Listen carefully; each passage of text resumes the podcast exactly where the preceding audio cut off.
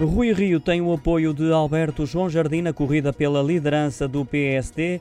Num artigo de opinião publicado no matutino regional JM Madeira, o ex-presidente do governo madeirense declarou esse apoio com a finalidade de derrotar a colaboração entre socialistas e comunistas e evitar que o país se transforme numa Venezuela da Europa. São palavras de Alberto João Jardim. Explica que, mesmo retirado da política ativa, continua atento e, como cidadão, deve intervir, sendo que tem esse dever para com o povo madeirense e garante que não o faz para agradar alguém ou ao partido do qual é militante desde a fundação. Salienta também a importância de uma vitória dos social-democratas nas legislativas para retirar Portugal de um novo pântano socialista. Acrescentou em jeito de conclusão nesse artigo de opinião na imprensa madeirense.